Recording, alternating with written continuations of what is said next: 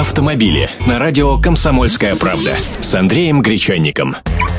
Здравствуйте. Бензин останется главным топливом для машин до 2040 года. К таким выводам пришли в США. В отчете их Департамента энергетики говорится, что бензин будет оставаться основным при выборе топлива еще примерно 25 лет. Но это не значит, что прогресс в автомобильном моторостроении остановился. Будет расти топливная эффективность движков, то есть снижаться расход топлива, в среднем примерно на 40%. То есть моторы будут становиться менее объемными, более легкими, коробки передач более рациональными. И вот некоторые цифры.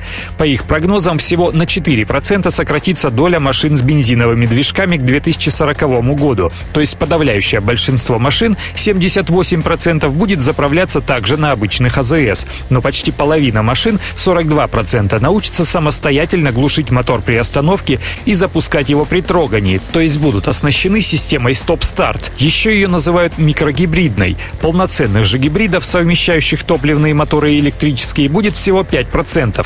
Дизельных и того меньше, 4%. Это американская специфика, не любят они, в отличие от европейцев, тяжелое топливо.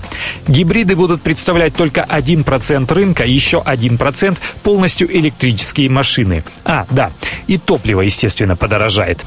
У нас же сдвинулось с мертвой точки дело по электрификации автопарка. С февраля будущего года обнулены ввозные пошлины на электромобили, то есть они почти автоматически станут дешевле на 20%. Вот только немного их пока на российском автомобильном рынке.